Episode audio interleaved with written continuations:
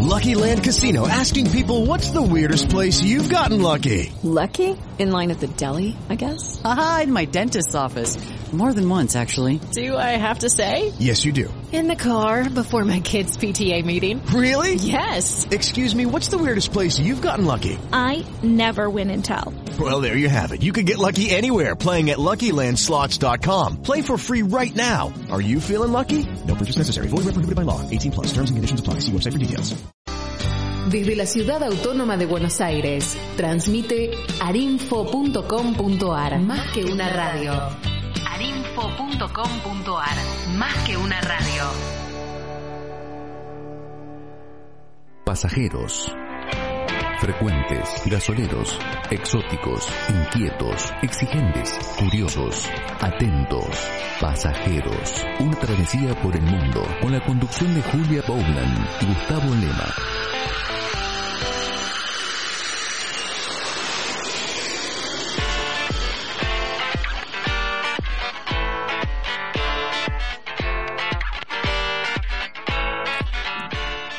Muy buenos días para todos. Estamos comenzando un nuevo capítulo, una nueva edición de Pasajeros. ¿Cómo anda Julia Baulan? Bien, muy bien. Ahora, desde que hago este programa, la verdad es que cada vez se me incentivan más las ganas de viajar. Es una cosa tremenda. es una cosa tremenda. Como sea y a donde sea, pero eh, es una de las actividades más maravillosas que puede tener una persona, ¿no? Sí, la verdad que es muy lindo viajar y este programa es un programa sobre experiencias de viaje. Exactamente. La intención es que contar experiencias de viaje, que nos cuenten sus experiencias de viaje, qué es lo que hicieron, dónde fueron, cómo te modificó ese viaje que, que hiciste a alguna parte del mundo, ese pequeño lugar o esa gran ciudad, este, esa mega ciudad que te impactó.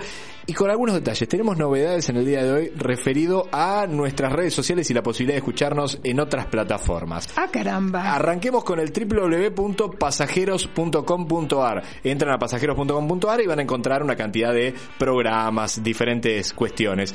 Pero también tenemos la posibilidad de que nos sigan en Club Pasajeros en las redes sociales, Instagram, Facebook y Twitter. Hasta ahí ninguna novedad en particular. Si ustedes quieren escuchar los podcasts... Espera, espera, pero hay, en el Club Pasajeros, por todos estos Sí. medios, Dígame. ¿es solo para seguirnos o se puede colaborar desde ahí? Se puede, muy bien, muy bien la pregunta, Gracias. alumna Paulan. Gracias, Sí. Bien, eh, sí, se puede colaborar, la gente puede subir su material ahí, en el caso de Facebook lo puede hacer a través de un videíto, por ejemplo, y nos comenta algo. Sería interesante, por ejemplo, si alguien está de viaje y nos envía un Qué video lindo. este, desde el lugar en el cual se encuentra. Pueden colaborar entonces en Club Pasajeros en Facebook, eh, en Twitter y en el caso de Instagram sí, nos pueden arrobar con alguna publicación y nosotros podemos ver, por ejemplo, la foto de alguno de los paisajes que están recorriendo. Si ustedes querían escuchar el podcast, hasta ahora, ¿qué es el podcast? Es la posibilidad de escuchar fragmentos del programa o el programa entero a través de un dispositivo como un celular, una computadora, en cualquier otro momento más allá del horario del vivo del programa. Bueno, ¿qué se sumó a partir del día de hoy? ¿Qué? Que es una novedad que está muy buena y que es realmente muy útil y que empezamos a formar parte de un club, te diría bastante selecto por el momento de lo que hay. Es que pueden escuchar Clase pasajeros. business sería, clase business. Muy bien, sí, sí, claro, es ejecutiva. Ejecutiva. El ejecutiva de los podcasts en el día de hoy es que desde hoy nos pueden escuchar en Spotify. ¿Vieron la plataforma de Uh, música sí. que hay? Bueno, desde hoy pueden buscar, buscan pasajeros. Cuando busquen pasajeros van a ver que les van a aparecer canciones que dicen, hola, soy un pasajero, no sé qué. Y aparte de eso, en la parte de abajo, en podcast, van a encontrar que está el podcast de pasajeros. Y lo bueno es que lo vas a poder escuchar a través de Spotify, vas a poder descargarlo para escucharlo offline, como lo haces con cualquier canción de Spotify, de la misma manera. Y cada vez que haya una nuevo, un nuevo capítulo, un nuevo fragmento de pasajeros, va a estar automáticamente subido en Spotify. Me encantó. Qué buena noticia, Me ¿no? encantó. Qué buen negocio trabajar con gente que sabe de tecnología. Para mí, ¿viste? Porque yo lo, la miro, lo miro asombrada y, y la verdad que festejo. Así que bueno, recuerden, ingresan a Spotify como lo hacen para escuchar cualquier cosa, en el buscador ponen pasajeros y ahí van a poder encontrar el eh, podcast de pasajeros con todos los capítulos. Ya vamos a estar subiéndolo. Acaba de salir, esto es súper reciente, recién salido del horno, así que eh, muy pronto también va a estar en la web. Eh, si no ingresan ingresan a la web de pasajeros.com.ar y van a ver directamente el link para poder tener la lista de audios eh, dentro de Spotify. La estuve recorriendo hoy antes de venir y la verdad que me, me gustó muchísimo la página. ¿Disfrutaste? Sí, Está muy completa. Muy, muy completa. Noelia Está- Grossi es la responsable de nuestra ya lo web. creo y le está saliendo bárbaro porque podés escuchar algunos de los testimonios, por ejemplo. Eh, ahí también podés escuchar los programas. No, no, no, me encantó el diseño y me encantó el contenido. Sí, bueno, no tengo abuelita. No, no, pero a ver, tengamos en cuenta, Noelia ya subió, eh, a ver, el especial de Vietnam, eh, ya está Sí, subido. lo vi, lo vi, completo. lo vi. Eh, pueden escuchar, eh, están todo, casi todos los programas, se me Sí, está aclarando acá, ¿no? Que ya están casi todos los programas. Está también, no sé, la vez que hablamos con Felipe Piña, con Carlos Ulanowski, con Alejandro Katz, eh, digo, casi todas las notas por fragmento y podés escuchar fragmentitos de cada una de las partes del programa. Así que nombramos a Noelia Crossi, responsable de la web, tenemos que nombrar también a Pablo Guardia, que es nuestro operador. Muy ¿Digo bien, bien? muy bien. Sí, digo bien el- su nombre, señor. Digo, no, por las dudas, digo, por, por ahí, digo, cualquier cosa. Pablo Guardia, entonces, está con nosotros en la operación técnica y es el encargado de la puesta en el aire del programa del día de hoy. ¿Arrancamos a viajar? Arranquemos. Dale. Tips de viaje.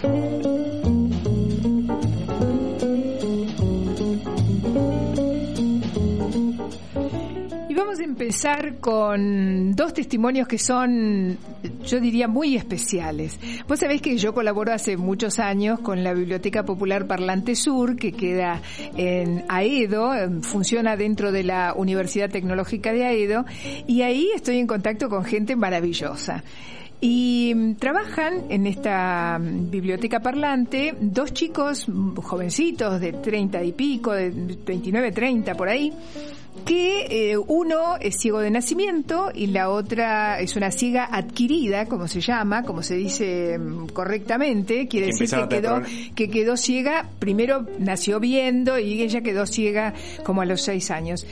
Y a mí algo que me costaba imaginar, me cuesta imaginar y me costará toda la vida imaginar, es cómo será la sensación de recorrer lugares nuevos sin haber tenido la posibilidad de ver nunca. Porque ahora uno, por ejemplo, vas a ver la diferencia entre alguien que alguna vez vio y alguien que nunca vio. A mí me resultó sumamente interesante poder charlar con estos chicos y preguntarles cómo fueron sus experiencias de viaje, de qué manera se relacionan con el entorno.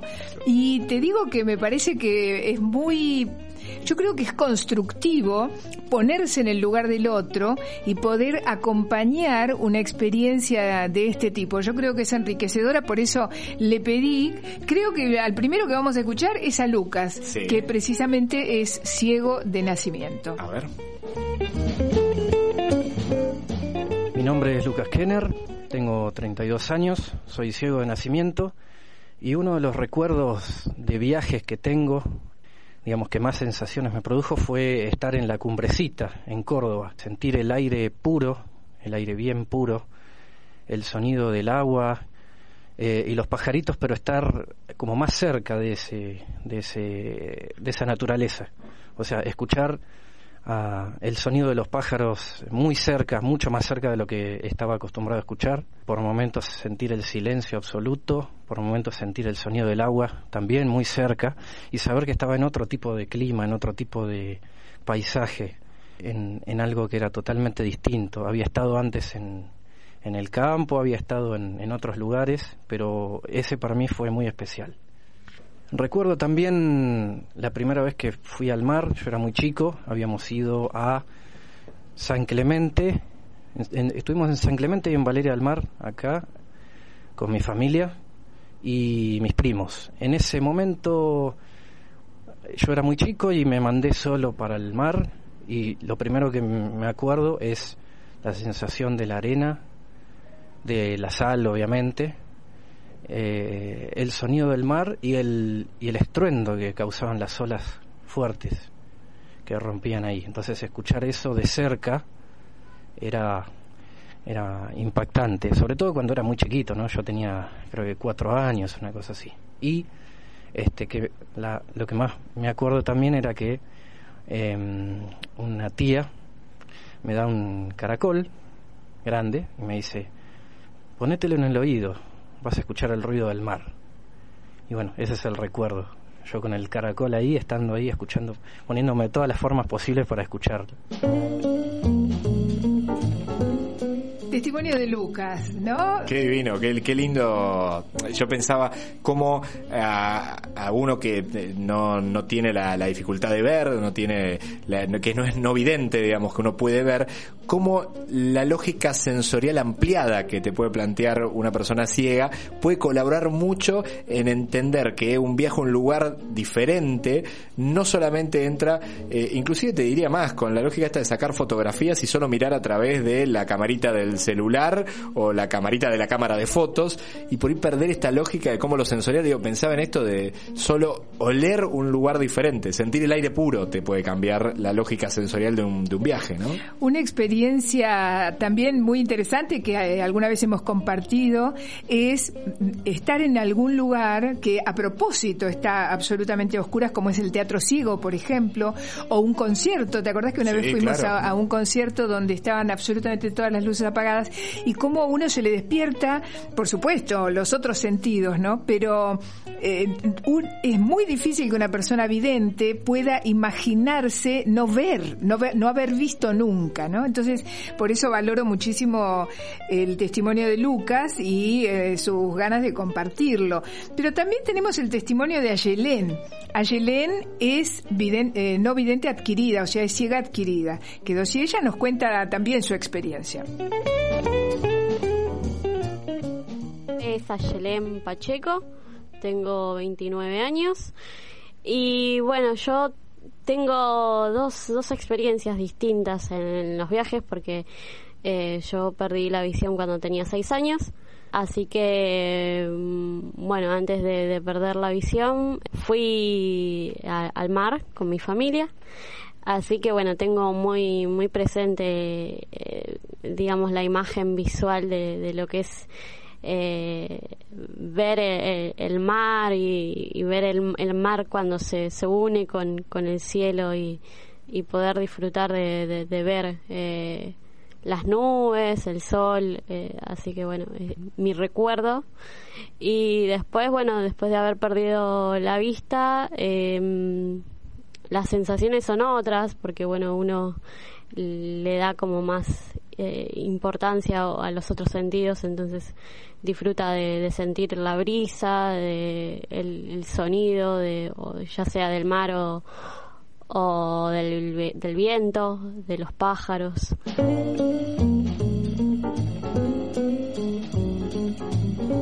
Testimonios, pues, yo creo que muy interesantes y en algún punto conmovedores también, ¿no? Porque uno puede empatizar con alguien que, ha viajado o que viaja y cómo puede conectarse de una manera diferente en la medida en que puede ver o no puede ver, ¿no? Eh, En ese sentido, recuerdo una aplicación que comentamos hace un tiempito, Be My Eyes, este, una aplicación para las personas ciegas o con algún tipo de disminución visual, que es una aplicación en el celular que se descarga muy fácilmente, está para celulares iPhone, pero también los que tienen Android, que lo que hacen es, eh, tiene un grupo de voluntarios. Uno se puede proponer como voluntario o como persona que necesita una ayuda, una colaboración en algún momento. Y sirve para muchas, tiene muchas utilidades, eh, que es una persona ciega que, por ejemplo, va al supermercado y quiere que le lean eh, lo que dice el paquete, por ejemplo, de un envase de cualquier producto. Entonces, automáticamente marca en el celular, abre la aplicación, marca en el celular eh, el pedido de ayuda cultura y se conecta con una videollamada con alguno de los voluntarios que están en alguna parte del mundo y automáticamente, gracias a la cámara del celular, puede leerte esa persona algo, contarte algo y es muy útil para los viajes. Claro. Puede ser decididamente muy útil Claro. para, para los viajes. Esto sumado a otras experiencias de viaje como las que comentábamos también, que en los museos, por ejemplo, hay pequeñas reproducciones, por ejemplo, de una gran obra de arte para que las personas ciegas puedan, eh, tocando este, la pequeña obra de arte, reconocer ahí eh, un poco lo, lo que están viendo. La verdad que gran experiencia entender a través de estos dos testimonios qué es lo que uno puede hacer en un viaje, Julia.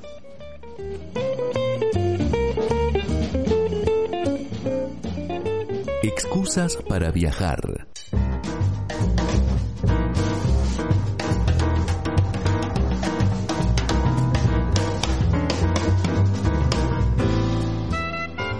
Si te parece, Julia, vamos a escuchar un testimonio, eh, bueno, un amigo, decididamente es un amigo este, de la casa, eh, Roberto Caballero, periodista. Lo escucho. Bien, muy bien, muy bien. Lo escucho, Es- Radio del Plata. Está en Radio del Plata, ya que estamos en el chivo, aparte es un chivo compartido, digamos. Claro, Este, te escucho. Claro, claro, es un chivo hiper compartido. El señor Roberto Caballero, amigo de la casa, eh, bueno, viste que estamos recorriendo con esta intención de que la gente nos cuente cuál fue su experiencia de viaje modificadora. Vos contaste varias experiencias muy modificadoras en Me viaje. modifico todo el tiempo. Claro, cada viaje es una modificación constante. Es tremendo. No, pero digo, la Pero hay algunas más fuertes. es hay algunas que son muy contundentes, son muy habilitantes realmente para Sí. abrirte la cabeza. Yo creo que la de hoy, sin duda, es esas experiencias de viaje que te cambian la cabeza. ¿Por qué? Porque Roberto Caballero, cuando era muy joven, eh, a través de su militancia política, eh, decidieron invitarlo a un viaje junto a un grupo de muchos jóvenes a un lugar muy especial, posiblemente uno de los lugares más difíciles de viajar del mundo por la dificultad logística, por la lógica política. Él viajó a ese lugar eh, y nos cuenta cómo fue esa experiencia. Está en dos partes, porque vale la pena entender esa experiencia. Eh, ya van a escuchar de qué se trata. No les voy a adelantar de qué país se trata, pero automáticamente cuando lo escuchen van a entender por qué estoy diciendo todo esto. Bueno, Roberto Caballero nos cuenta el viaje de su vida. Ahí va. El viaje que me cambió la mirada fue el primer viaje al exterior que hice cuando tenía 19 años y, no fue ni, ni, a Uruguay ni no sé ni a Miami ni, fue- fue a Pyongyang a Corea del Norte a un festival mundial de la juventud y yo fui como representante de eh, la Federación de Estudiantes Secundarios era una delegación de argentinos de 80 aproximadamente, había músicos, universitarios, estaba este, gente de la cultura, gente de las juventudes políticas, eh, no sé, Eduardo Aliberti, Hernán Lombardi, Carlitos Polimeni, digo, algunos de los que viajaron, con los que yo no tenía ninguna red, ellos tenían 10 años más que yo, este, pero eh, claramente fue mi primer viaje al exterior a, un, a una capital de un país muy exótico, muy exótico, un régimen comunista muy cerrado, este, con muchas similitudes eh, con, el régimen chino, digamos. ¿no? Este, siempre se vio a Corea del Norte un país subsidiario, digamos, de, de- del modelo chino. Eh, y un viaje muy largo, yo me acuerdo que fueron horas y horas y horas de, avión, este, creo que más de un día estuvimos viajando.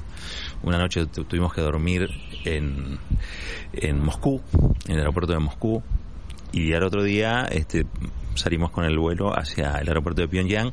Cosa curiosa, este, yo tengo eh, no, no tengo entrada ni salida en el pasaporte de claro, porque todavía era la Guerra Fría o estaba esto fue en el año 1989, ¿no? Este, en la previa de la caída del muro. Entonces no nunca me sellaron el, el pasaporte y estuvimos allá unos creo que fueron 10 días. eh, y todo muy, muy, muy curioso. ¿Y por qué me cambió la vida? Imagínate, 19 años, uno, cualquier viaje al exterior te cambiaría la vida, ir a, una, a un país tan, tan extraño, a nuestras costumbres, este, a nuestra forma de organización, a nuestra cultura, eh, fue impactante.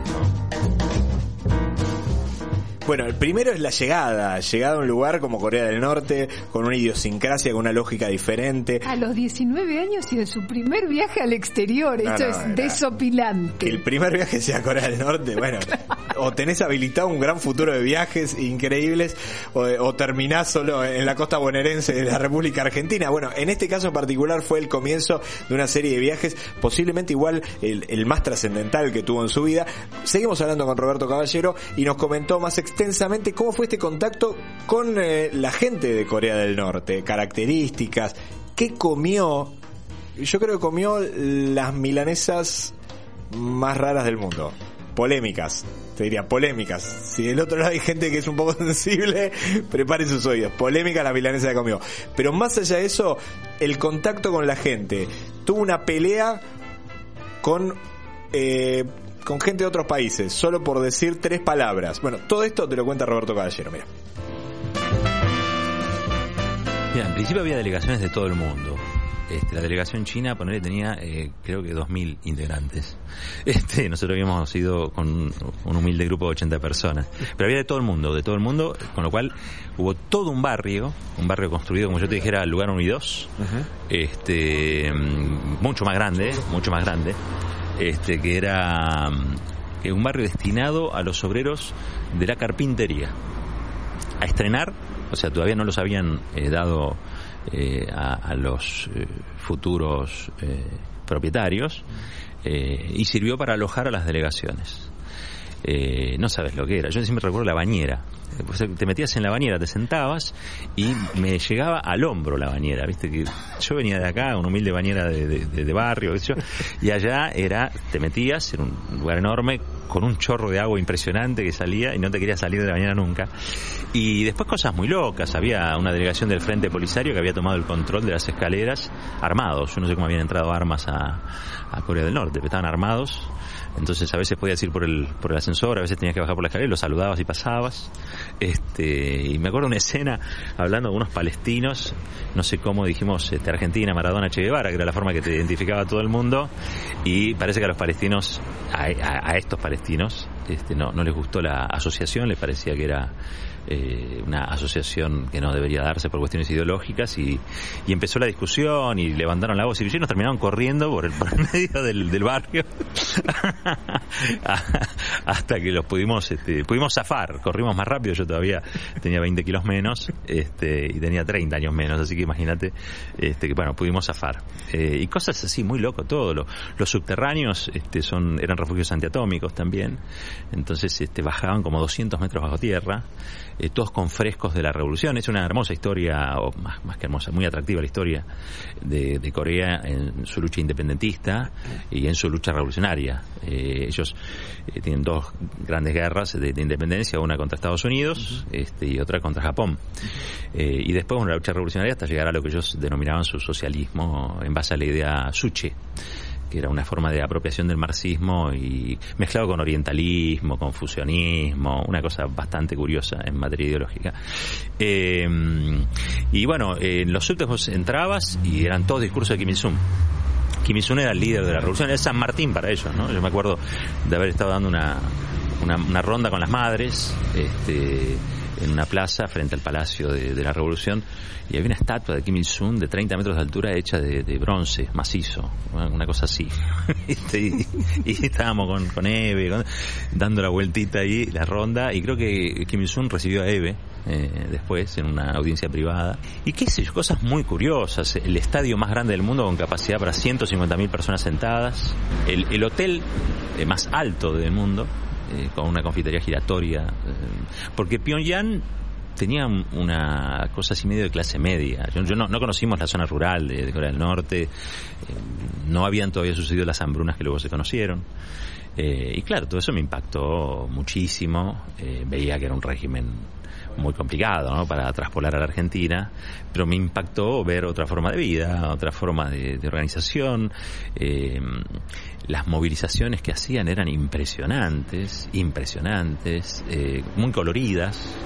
Eh, hacían con tablitas, viste, con, con, con, tablitas de madera de distintos colores. Esto en el estadio ese que yo te digo de los 150.000 espectadores sentados, hacían imágenes, pero imágenes con movimiento, una, una coordinación impresionante. Y, y, bueno, todo eso, imagínate cómo, cómo te puede llegar a, a sugestionar a los 19 pirulos. ¿Por qué me cambió la vida? Bueno, qué sé yo. Volví de, de allá, este, me sentía 10 años más grande de, de lo que realmente tenía. Eh, y me casé. Fue mi primer matrimonio, digamos. Este, así que imagínate si me impactó. Este, casarme con, con 19 años hizo una locura. A mí me pareció lo más normal en aquel momento. Eh, pero bueno, un, un, viaje muy, muy, muy interesante, muy lindo. Donde también conocí el sabor de las milanesas de perro, porque allá se consume carne de perro. Entonces, este, hay, hay, criaderos, creo que eran de pequineses, pero hay criaderos y se faena este, el perro, que ese también es el, el, el choque cultural el choque cultural, ¿no? Porque digo, acá es impensable. Y allá era lo más natural del mundo. Entonces ahí aprendí que, que bueno, primero que viajar te abre la cabeza, eh, segundo que te abre otras perspectivas, otras sensibilidades y, y nunca más pude volver a Pyongyang, sí he viajado a otros lugares, ¿no? Y si me dijeras volver a Pyongyang ahora, capaz quería ver qué quedó de, de todo eso. Hay una película, La chica del sur, uh -huh. este, donde al principio se ve un frame muy cortito donde yo bajo, tenía los pelos muy largos con un morral uh -huh. en el aeropuerto de Pyongyang y después, bueno, está todo lo que fue el Festival Mundial de la Juventud, así que el que quiera ver, la puede buscar en YouTube, creo que está en YouTube, y la pueden, la pueden ver como para acercarse un poquito a lo que fue la experiencia. Ahí estábamos escuchando a Roberto Caballero y su experiencia en Corea del Norte. Interesantísima. Muy interesante, Interesante. Y a mí lo que te digo, lo que más me pega es que tenía 19 años. Sí, sí. Un nene. Cómo te cambia la cabeza, bueno, hasta el punto de volver y se casó. Claro, claro. Este, pero bueno, más allá de eso, la verdad que la experiencia de haber viajado allá con sus particularidades, inclusive no solamente con el choque cultural y político, sino con el choque, choque alimenticio, este, digo, comer milanesa de perro, digo, bueno, como mínimo raro, muy polémico por lo menos para la región de Occidente, donde los perros, por suerte, tienen otro, otro trato, no, no el alimenticio, digo, no sé si está bien o mal, digo, pero tienen otro trato bastante más amable lo- los pobres perritos. Absolutamente. Bueno, muy interesante. ¿eh? Roberto Caballero entonces pasó con su experiencia y su viaje por Corea del Norte. Seguimos viajando.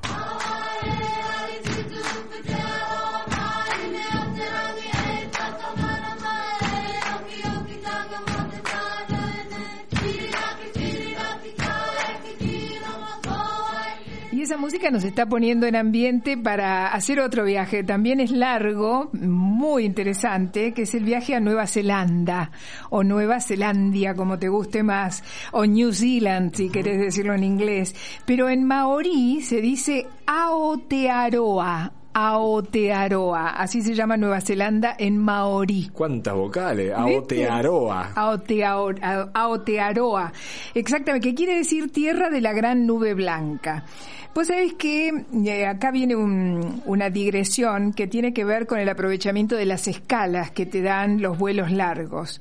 Eh, yo trato de aprovecharlas. Eh, en este caso, mi destino final era Australia, pero el, el avión transpolar, un avión de aerolíneas argentinas que iba por el polo sur y llegaba a Australia, a Sydney, hacía una escala en Auckland, en Nueva Zelanda. Y yo dije, ¿cuándo voy a volver a estos lugares? Y nunca más volví. Esto fue hace 20 años más o menos, sí, más o menos 21 años hace. Y, y yo dije, ¿cuándo voy a volver a Nueva Zelanda? Si no aprovecho ahora. Y entonces hice una escala, viajé sola hice una escala de muy poquitos días, cinco días en, en Auckland y visité algunas cosas. Pero vamos a poner en contexto algo de Nueva Zelanda, ¿no? Nueva Zelanda está en Oceanía, eh, al suroeste del Océano Pacífico, dos grandes islas, la isla del norte que tiene el dos, las tres cuartas partes de la población viven ahí, ahí está la ciudad de Auckland, ahí está su capital, que es la ciudad de Wellington, que está también en la isla norte, y la isla sur que está menos poblada. Es interesante por donde la mires, porque yo mm, eh, pensaba, la cantidad, viste que eh, hablábamos de la lengua maorí, Sí. y la mayor parte de la población neozelandesa es de ascendencia europea. Se calcula que un 69% de la población neozelandesa es de origen europeo. Maoríes según el último censo, son más o menos el 14%. Pero vos sabés que estos eran lugares despoblados, es decir, los primeros en poblar eh, fueron, por supuesto, eh, los, eh, los habitantes naturales del Pacífico. Que los polinesios. Exactamente, exactamente. Los primeros europeos que llegaron a Nueva Zelanda fueron, esto no tenía idea, esto lo busqué para complementar mis recuerdos, ¿no? Un español, primero que llegó, en 1576, Juan Fernández se llamaba este español que llegó. Nombre muy original. Muy original. Y también el- un neerlandés, Abel Tasman.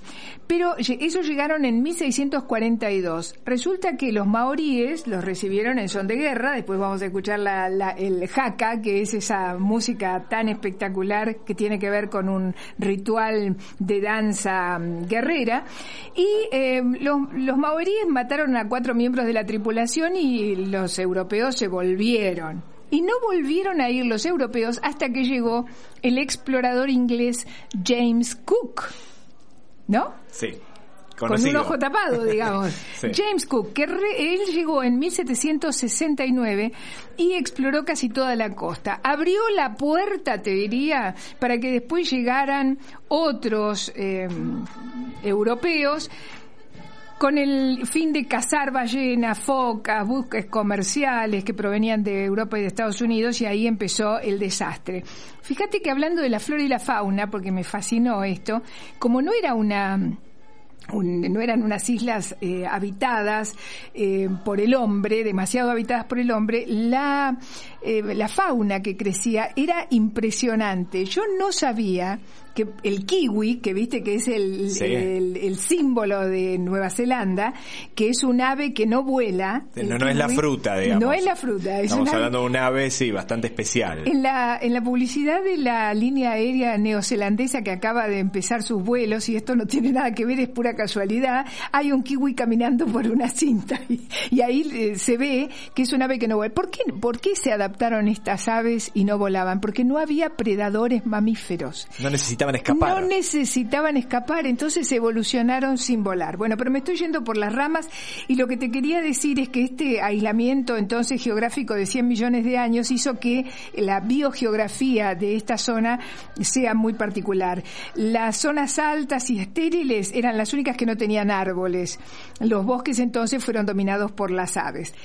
Si te parece, vamos a desembarcar en Oakland. Dale. Oakland, que es la ciudad más poblada, tiene como 1.300.000 habitantes. En total, la población de Nueva Zelanda es de 4.600.000 habitantes. Son pocos, uno los Está cerca de Uruguay, digamos, como para hacer una comparación. Y de Irlanda, para hacer una comparación. Mira, tenés razón, también de, de Uruguay.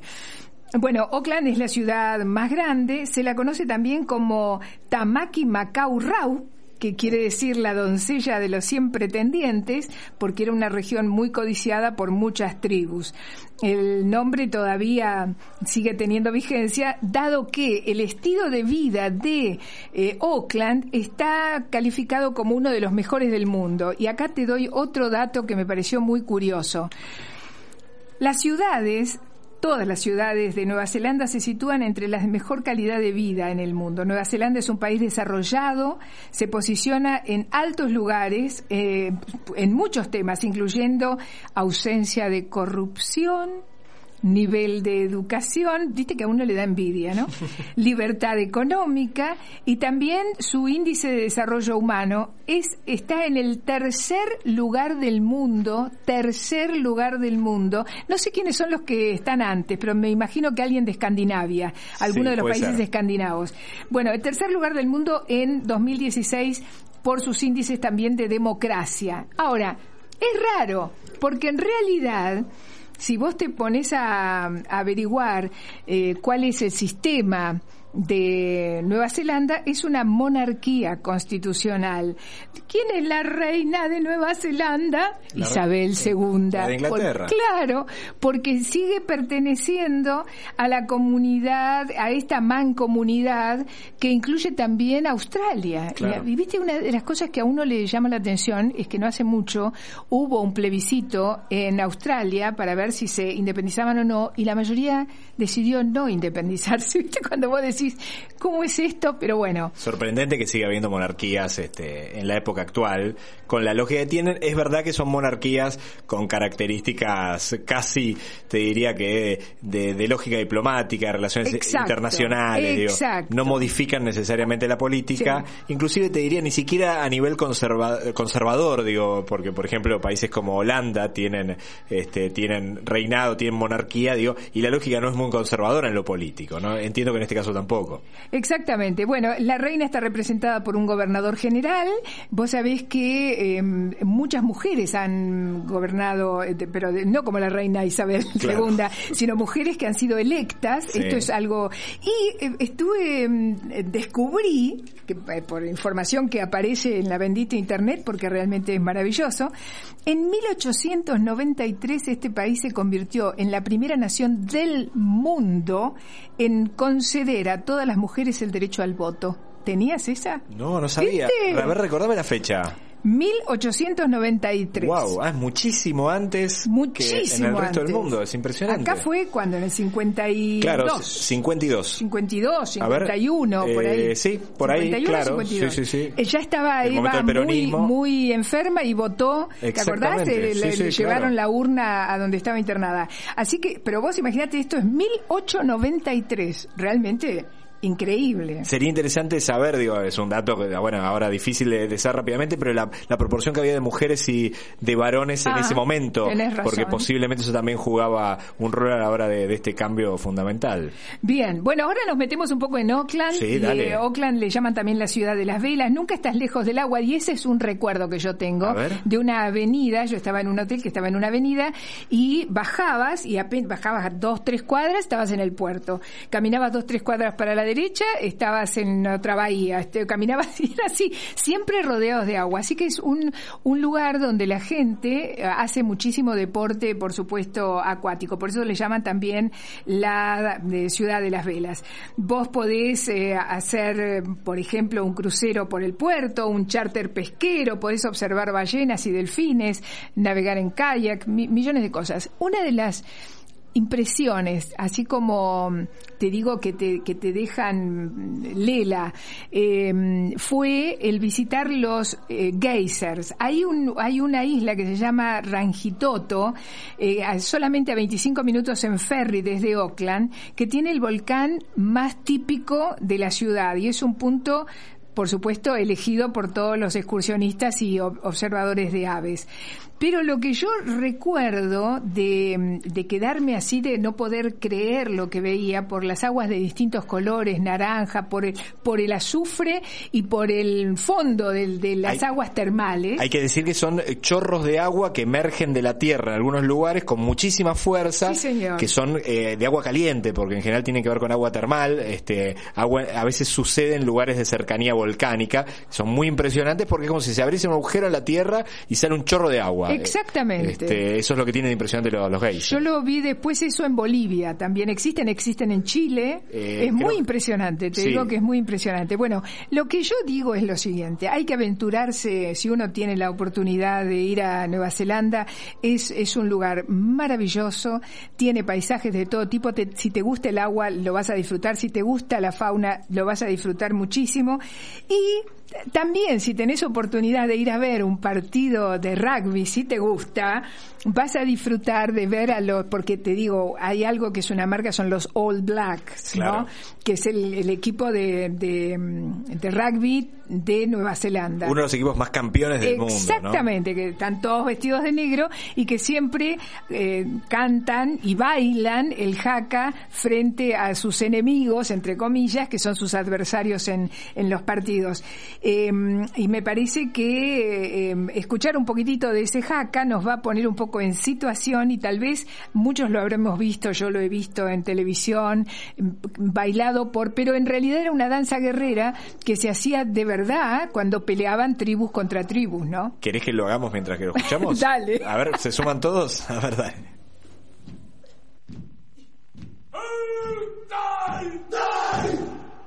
Oh,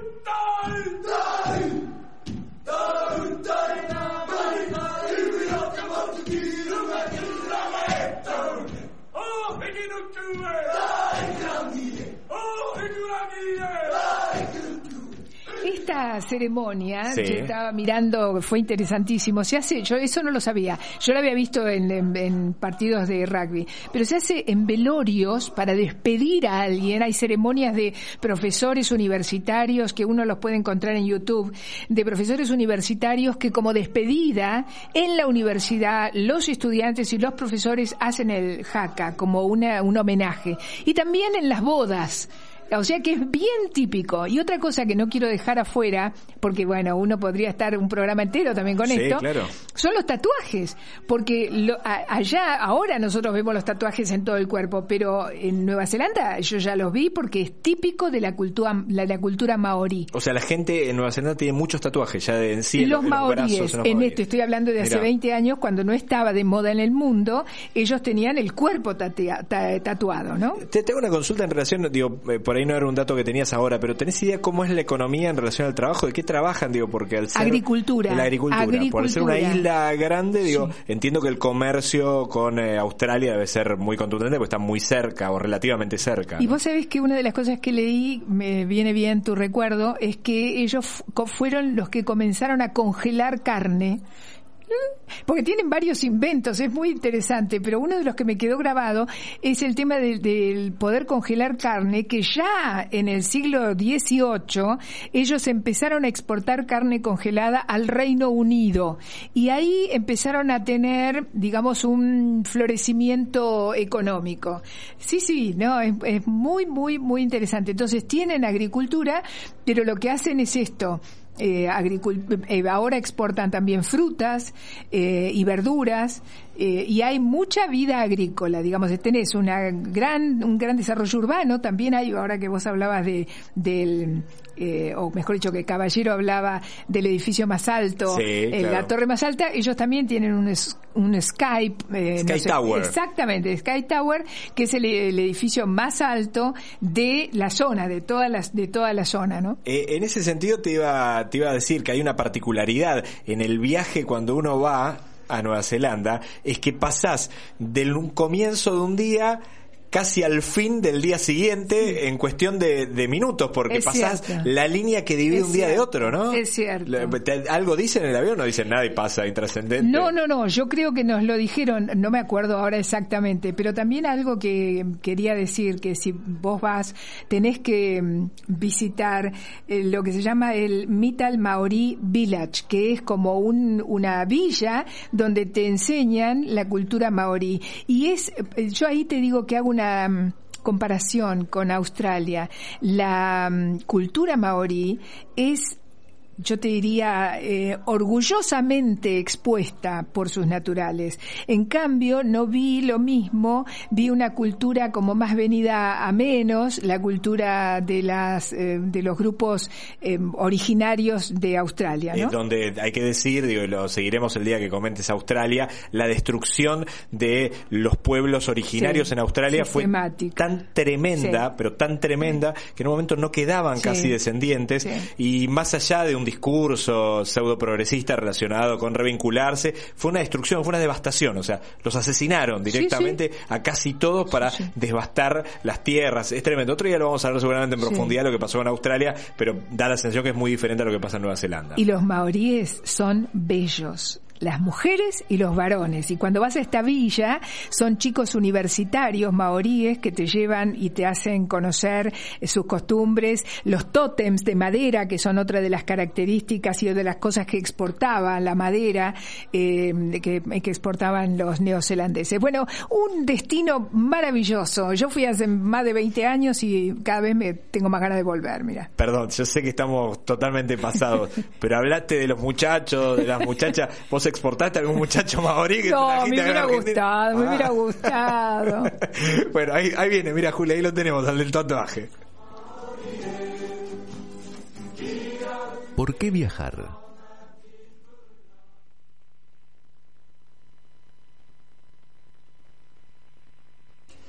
Vamos a viajar a un lugar muy particular, Julia, ¿Cómo no? Cerquita de la Argentina, Bien. en, en Uruguay, relativamente cerca de Montevideo. Vamos a hablar de uno de los lugares posiblemente más visitados desde la Argentina del Uruguay. No se trata de Montevideo, no se trata de Punta del Este, no se trata de la costa este de, de Uruguay, sino que se trata de Colonia del Sacramento Qué lindo. lugar muy habitual de visita, de viaje corto, de viaje breve, eh, en, que hace mucha gente desde la ciudad de Buenos Aires, muy conectado con la ciudad de Buenos Aires, eh, a tal punto que hubo varios proyectos para conectar, eh, en realidad no la ciudad de Buenos Aires exactamente, pero sí desde la provincia de Buenos Aires, creo desde Punta Lara hasta Colonia, con lo que iba a ser un puente que iba a cruzar el río de la Plata, cosa que nunca terminó sucediendo, no solamente por discrepancias políticas, sino también por el temor de la gente de Colonia a una bandada de argentinos que cruzase co- cotidianamente. Eh, a ver, desde Montevideo también es muy simple llegar, son muy pocas horas de viaje en micro para poder arribar ahí. Colonia del Sacramento que tiene algunas particularidades. Primero que es patrimonio eh, mundial de la humanidad declarado por UNESCO allá a mediados de los años 90, porque decididamente su casco histórico, vos lo conoces bien, Julia, No tan bien, pero he ido un Eh, par de veces. ido. Es hermoso. bueno, el casco histórico que tiene una particularidad con respecto a otros cascos históricos de la región, eh, que en general tienen eh, la presencia y la impronta española, pero en, esta, en este lugar tiene la impronta española mezclada con la portuguesa, porque la llegada de los portugueses a, ese lugar, al lugar donde ahora se encuentra Colonia del Sacramento, hizo que gran parte de las construcciones del, del casco histórico tengan una gigantesca influencia portuguesa y le den una tonalidad diferente en las construcciones que uno va a encontrar. Entonces, para empezar a recorrer, y ya que hablábamos de esta, esta lógica o esta inspiración portuguesa, hay un museo portugués para visitar ahí en Colonia del Sacramento que van a poder disfrutar, que fue inaugurado allá por los años 70, que obviamente van a encontrar esta lógica de por qué la presencia portuguesa termina armando ese casco histórico tan particular. Callecitas eh, empedradas, con bajadas y con subidas, con la posibilidad de tener un acceso hacia el río de la Plata, donde uno va a poder ver la caída del sol este, y la salida del sol por el lugar en el que está ubicado la ciudad de Colonia, pero ahí estamos escuchando algo de los carnavales en Colonia en particular, donde hay una movida de carnaval muy especial. No solamente es montevideana la movida de carnaval, sino también Colonia tiene un desarrollo ya por, febrero de cada año, donde no solamente las llamadas, sino cada una de las murgas salen a demostrar su, su arte. El casco histórico de la ciudad uno se va a encontrar con restaurantes de hiperlujo, como por ejemplo un francés que decidió instalarse en Colonia del Sacramento y hacer esas delicatessen este, francesas, pero en el medio de eh, Uruguay, en realidad en la costa uruguaya, en Colonia del Sacramento. También con lugares que venden algunas artesanías divinas, no de esas que uno ve en todos los pueblos de, que son igualitas en todos lados y que más que artesanías parecen la manufacturía de, hecha en China de las artesanías de, de Taiwán. Bueno, eso es el casco histórico, pero ahí uno va a encontrar otra cosa. Primero, está muy cerca del llamado portón de campo, que es un portón que es, a ver, un portón de piedra que está unido a un puente levadizo, eh, que fue inaugurado ya por el año 1774, que está muy cerca de el faro de Colonia, que también es parte de lo simbólico del lugar, pero si uno se va alejando del centro, va a encontrar otras cosas. Primero, seguimos con las callecitas empedradas, seguimos con un lugar hermoso para seguir recorriendo. Pero ¿sabes lo que hay en Colonia que poca gente conoce? Eh, hay una plaza de toros eh, en Colonia de... Es la Plaza de Toros Real de San Carlos, que está a unos 4 kilómetros de Colonia del Sacramento, que en realidad, por suerte y gracias a las gestiones, la terminaron arreglando lo suficiente para que no caiga en desgracia, porque en un momento ni siquiera uno se podía acercar unos metros porque estaba a punto casi de derrumbarse. Una Plaza de Toros que tuvo funcionamiento, te diría... ¿Hasta cuándo? Hasta hace no mucho tiempo. Sí, sí, sí, eso es lo más tremendo, porque bueno, una práctica muy condenable en la región, digo, más allá que en España se sigue utilizando la corrida de toros como un, hecho cultural, digo, en la región. Pero pensé que hacía mucho que no se No, hace relativamente poco. No quiero arriesgar cifra, pero recuerdo que era muy cercano la utilización que se había hecho de esta plaza de toros ahí en Colonia del Sacramento. Bueno, uno puede recorrer la costa, hay playas que están muy cercanas al, casco histórico de la ciudad. Como decíamos, es un gran lugar para disfrutar eh, si uno tiene una sola noche, por ejemplo, y quiere ir desde Montevideo o desde la ciudad de Buenos Aires e inclusive eh, mucha gente va desde la costa del Paraná, que es verdad que son por ahí una hora o dos horas de viaje, pero desde toda la zona de Entre Ríos hay mucho turismo hacia la zona de Colonia del Sacramento. Y que gracias a la presencia de una gran empresa de, turismo por barco, este, lo que terminó pasando, que es una ciudad que mucha gente hace escala para seguir a Montevideo y mucha gente eh, termina utilizándola como ciudad para quedarse eh, un un día, dos días o hacer unas pocas, unas pocas noches. Bueno, eh, recorrimos entonces Colonia del Sacramento con ese gran barrio histórico, con el faro de Colonia, con eh, este portón de campo, la Plaza de Toros. ¿Te acordás de algún lugar en particular que así que valga la pena? No, pues es que me estoy acordando que vi de lejos, porque me parece que hay un, un bus que te lleva dando vueltas por ahí, ¿no? Como estos típicos de... No, no una excursión, sino de estos que te llevan como algo regular. Y, así el recuerdo que me aparece ahora cuando dijiste lo de la Plaza de Toros, me acordé de eso, pero como un recuerdo bastante lejano. Hace mucho que no voy. Eh, te, te diría un dato más en relación a esto que te comentaba de la influencia portuguesa y española. Sabes que Colonia tiene varios nombres eh, que le dieron, que son como nombres alternativos que se juegan en lo popular.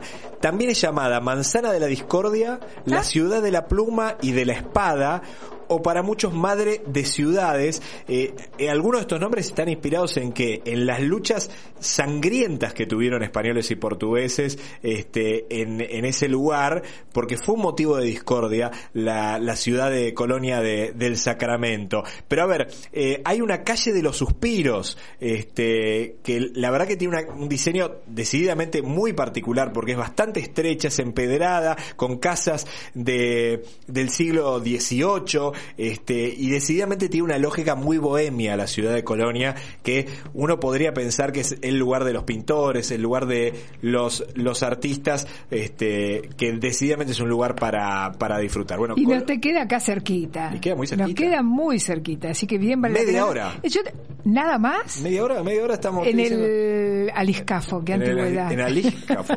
Sí, 50, 50 minutos. Acá nos sacan 50 minutos. Media Bueno, escúchame, yo me tomo el tren en retiro y para llegar a Tigre tardo una hora. Así que en, en tiempo me queda más cerca ir a Colombia Bueno, vos sabés que retiro lo que a, en- a Tigre. Lo haces en chiste, pero sabes que hay mucha gente que vive en Colonia y trabaja en la ciudad de Buenos Aires.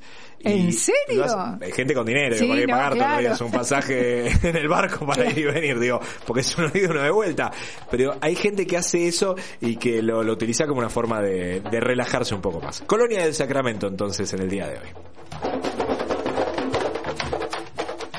¿Cómo viajar?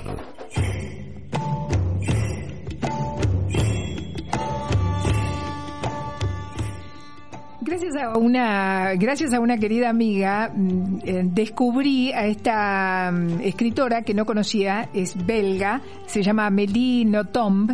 El libro que me prestó esta amiga se llama La nostalgia feliz, porque viste, mucha gente colabora con este programa, no solamente con sus Muy bien. anécdotas, sino también con sus lecturas. Y la verdad es que disfruté muchísimo. Es un, también es un libro que está todo dedicado a un viaje, que es el, ella, cuando era chiquita, eh, vivió, nació en Japón, en Koba, en Kobe, ¿por qué? Porque su padre era embajador belga en Japón. Entonces, su primera infancia la, la transcurrió allí. Ella cuenta, bueno, después creció, se volvieron, etcétera, etcétera, y ella se transformó en una escritora, y una escritora que ha tenido una cantidad de premios increíbles, una escritora consagrada eh, totalmente. Sus obras se escribieron y se, también se trasladaron al japonés. Y entonces un programa de televisión, un canal de televisión belga, le propuso volver a Japón, al Japón de su infancia, y conectarse con algunas de las personas que había conocido. De eso se trata el libro y es maravilloso. Ella se contacta con la que había sido su niñera, una señora japonesa que ella consideraba casi su madre, es una historia preciosa, y tiene ese encuentro muy intenso. También tiene el encuentro con el colegio al que ella iba, con la plaza donde jugaba, y también se encuentra con un novio que había tenido, con el que había tenido una relación muy intensa, había sido su primer amor, un japonés que ahora dirige una escuela, bueno, demás.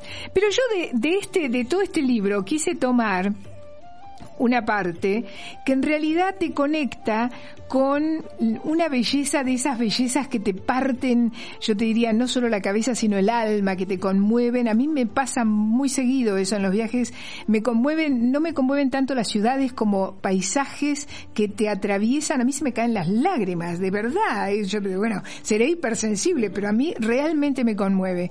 Y ella habla de un sobrevuelo, y ahora te voy a, te lo voy a leer. Bueno, entonces de, este libro que se llama La nostalgia feliz, voy a leer algunos fragmentos. Dice, en el aeropuerto me siento ante una pantalla gigante que en tiempo real transmite información meteorológica de todo el mundo. Fascinada, permanezco ahí durante horas. Esto es cuando está volviendo ella a, a su patria.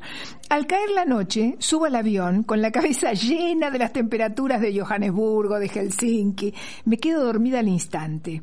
Unas horas más tarde me despierta la intuición de que debo mirar el paisaje. Subo la cortina de la ventanilla y lo que descubro me deja sin aliento.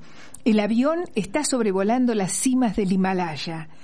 cuya blancura basta para iluminar las tinieblas. Estamos tan cerca de la cima que contengo la respiración ante la idea de tocar el Everest. En mi vida solo he tenido una visión tan sublime. Le doy gracias a Japón, que es a quien se las debo. Permanezco pegada a la ventanilla contemplando fijamente esos colosos nevados. La noche es una bendición, ya que hace posible esta vista. De día la violencia de la luz me habría obligado a desviar la mirada.